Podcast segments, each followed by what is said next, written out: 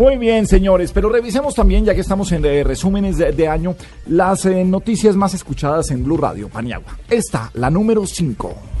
No, eh, sinceramente,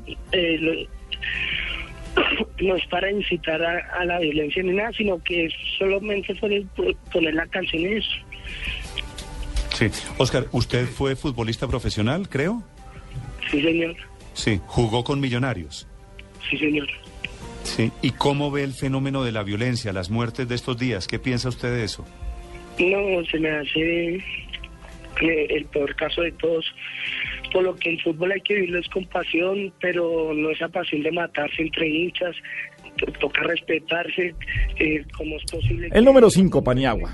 Pues esta es la polémica que se generó cuando Oscar Banemerac, eh, el hijo de Mario Banemerac, que fue titular con Millonarios cuando su padre era técnico, eh, puso en su cuenta en Facebook. Eh, estaba la época de las disputas grandes entre, bueno, ha existido siempre, pero durante estos partidos de Copa Colombia, cuando se estaban enfrentando Nacional y, Millonarios, publicó una de las, la letra de una de las canciones que cantan las hinchadas en el estadio, una muy violenta, eh, invitando a matar a los hinchas de otro equipo. Esto, por supuesto, generó una polémica grande y Mario Vanenberg, su padre, en estos micrófonos dijo por cosas como las que hace el pendejo de mi hijo, es que estamos tan mal en el fútbol. Lo regañó al aire y le dijo que por favor no siguiera haciendo eso y él mismo, Oscar Banemerac, se comprometió a bajarle un poquito al tono en sus publicaciones. Para apenas dos semanas después volver a incurrir en la misma publicación en Facebook. dos semanas después. A los asesinos, a los presuntos asesinos de la gente nacional, él salió diciendo eh, la rebuena solo Dios puede juzgar. Exacto. Entonces, hechos como este que hacen que la violencia en el fútbol sea cada vez mayor. El número cuatro es este. Elber Díaz, hermano de Diomedes Díaz, bienvenido a Blue Radio y con mi sentido pésame. Eh, cuénteme, por favor, eh, cómo fueron los últimos momentos de su hermano. En realidad, ¿cuál fue la afección que terminó quitándole la vida? Pues tenemos que esperar pues, el último dictamen médico eh, estaba durmiendo, eh, pues, y ahora en la tarde eh, la esposa Consuelo este, intentó llamarlo, veía que no se movía y eso, pues, y no no se sabe qué pudo haber sido, que fue un infarto. lo cierto fue pues que Dios se lo llevó y no sintió la muerte porque él estaba durmiendo. ¿Él venía con algún tipo de afección en los últimos días? ¿Ustedes lo habían notado enfermo, decaído o se encontraba normal de salud? No, estaba lo más de bien, contento con el último film que, sacó, lo más de bien, pues no tenía ningún, ningún problema de salud en estos momentos. Pues no se sabe qué puede haber sido, esperemos que, que los médicos vengan dictamen la número 4, Pañagua. El pasado 22 de diciembre murió el cacique de la Junta, Diomedes Díaz, y en estas declaraciones su hermano, Elber Díaz, cuenta que murió sin dolor, que estaba dormido, que luego de una de esas parrandas que él hacía después de presentarse en un concierto, se fue a dormir, se encerró en su cuarto y al día siguiente, cuando vieron que no se despertaba, cuando notaron que nada que abría la puerta, un niño entró por la ventana para ver cómo estaba y ahí fue cuando lo encontraron sin vida. ¿Cómo pueden decir que se murió sin dolor si estaba dormido y estaba encerrado? Nadie sabe si murió con dolor o sin dolor. Bueno, esto digamos es lo que dice el hermano, dice que cuando alguien muere dormido no se da cuenta eh, me imagino también que nunca gritó. Pero era un infarto, ¿no? Es un infarto, sí. Fue un infarto, lo que lo mató. Pero en últimas todo el, mundo se, todo el mundo se muere de un infarto. Pero, pero, pero eh, en, este caso no había nada previo a eso. Ahí está pues la muerte de Diomedes Díaz. El número 3 en lo más escuchado de Blue Radio. Bueno, 9.27 minutos. Coronel Cabana, subcomandante de la Policía Metropolitana, buenos días. Eh, Néstor, muy buenos días. Un saludo para usted, para toda la mesa de trabajo y todos los oyentes de Blue Radio. Coronel, ¿Qué fue lo de Justin Bieber pintando grafitis? ¿Qué información tiene usted? Pero especialmente le quiero preguntar cómo es el cuento de que estaba custodiado por la policía. Eh, sí, este cantante canadiense desde que llegó a la ciudad pues tiene un servicio de seguridad mm, obviamente requerido y dispuesto por la Policía Metropolitana de Bogotá, eh, tanto servicio que se tuvo el día del concierto en el Estadio El Campín, eh, el servicio en el hotel y, obviamente un, servicio de seguridad por las características y las condiciones de este personaje eh, internacional. Eh, para nosotros es una fortuna poder contar con artistas de ese nivel que me parece que puede ser eh, el respaldo a una ciudad de Bogotá que cada día es más segura, más El audio número 3 más escuchado. Vino Justin Bieber a dar un concierto a Colombia y luego se supo que había estado pintando grafitis en una de las zonas de Bogotá. No solamente esto, sino que además estaba custodiado por agentes de la policía. Mientras lo hacía. Mientras lo hacía. Por supuesto, se armó una gran polémica. Los grafiteros, eh, quienes han denunciado en varias ocasiones que les impiden a ellos pintar grafitis, incluso si piden permiso, pues dijeron que porque él tenía ciertos privilegios. La policía salió a dar declaraciones y dijo que lo de Justin Bieber era una expresión artística que estos grafitis eran pues una forma de arte y que por eso lo estaban cuidando y que les parecía muy bien que el graffiti de Justin Bieber hubiera estado en una de las Recordemos paredes que la- de Bogotá. el año pasado hubo un problema que le troncó la carrera a un general por el asesinato de un grafitero. Así es. Nacional. en la Córdoba Pues. con 116 en Bogotá. Bueno, el segundo audio más escuchado en Blue Radio este. Pues es un gusto saludarlo, maestro, eh, campeón, ¿cómo le digo? Nairo Quintana, muy buenos días. Buenos días a todos los eh, de mesa de trabajo de Blue Radio y para todos los oyentes. ¿Dónde se encuentra Nairo? Eh, ¿Está en París o ya regresó a Pamplona? No, ayer estuve todo el día en viaje y hace poco acabo de llegar a, a casa en Pamplona. Sí. ¿Y usted está viviendo en Pamplona, Nairo? Sí, señor. Bueno, ¿y cómo han sido estas horas? Ya es martes, un poquito después del mediodía para usted en España. ¿Ya tuvo tiempo de digerir lo que le pasó en el Tour de Francia, Nairo?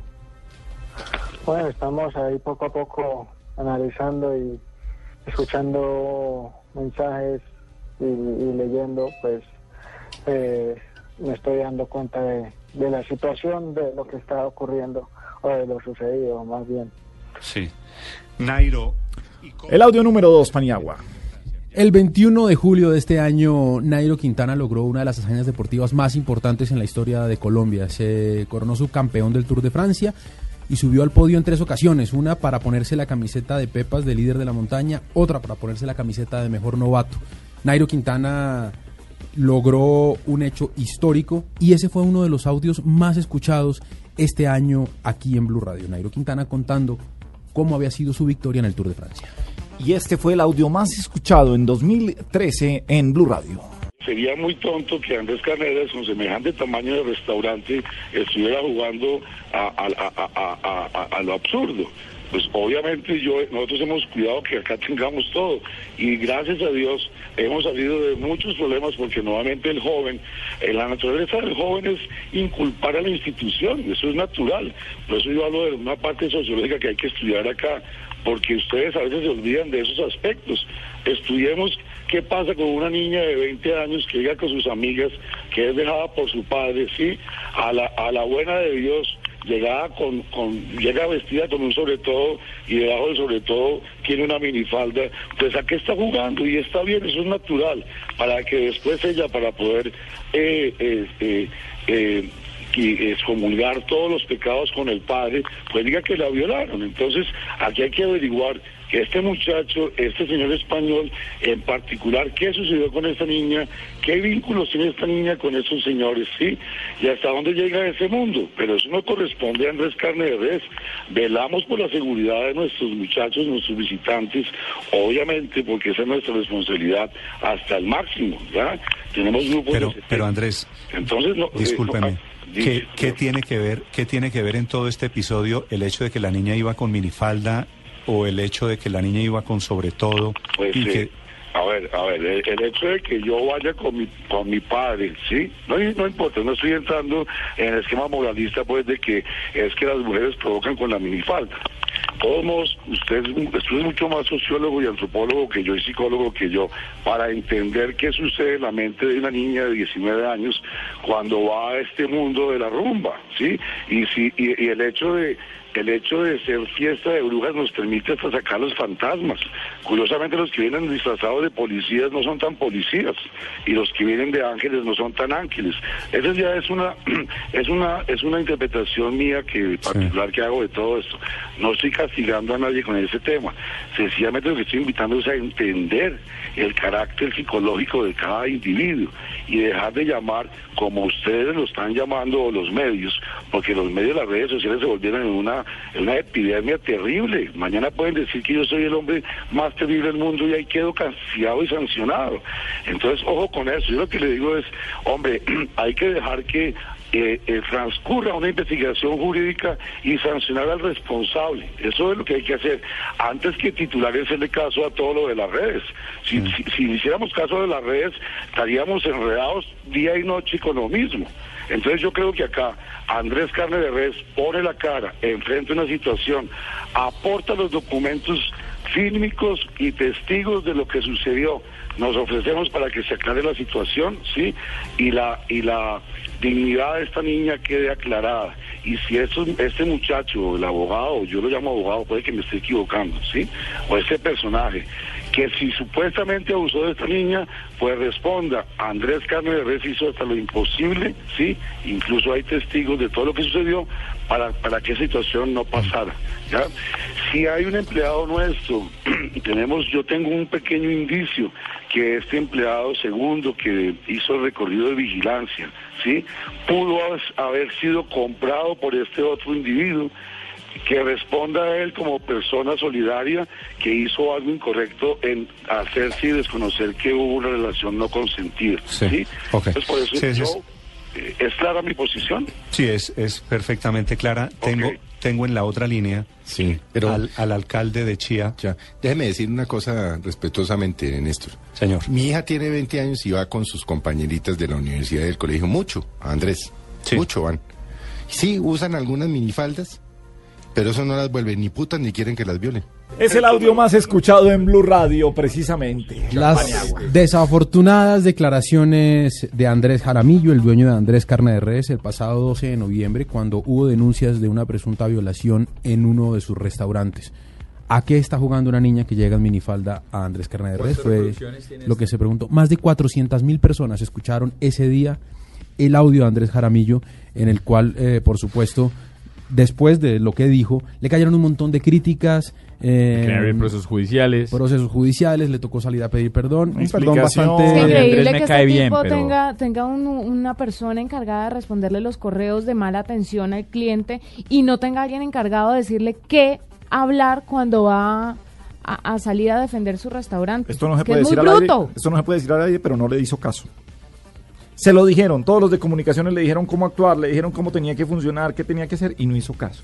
Ah, es el problema de no ser solamente el dueño de un restaurante, sino de quererse el emperadorcito de Chía. Que un tiempo después es- ocurrió un problema con lo de Carulla, ¿se acuerdan? Con lo del celador. Ah, que el le celador, que y salió el personaje del- de, la cabeza del éxito a hablar en unas declaraciones que pues fueron muy Diferentes. muy diferentes y que todo el mundo las aceptó. Políticamente correcto. Políticamente correcto. Es increíble que un tipo con este negociazo No, y como, y- no y se el- sepa asesorar y, y sea con tan la bestia. genialidad que tiene Andrés y con eh, ah, y fuera de eso de haber Pues estudiado sociología y ser eh, antropólogo. ¿Saben eh. qué me parece a mí, Gabriel, sin conocerlo? Que él parece ser una de esas personas que sienten que siempre tiene la razón. Entonces, como si no se dejara asesorar, ¿será que la cosa es así? Bueno, pues fue el audio más escuchado en 2013 en Blue Radio.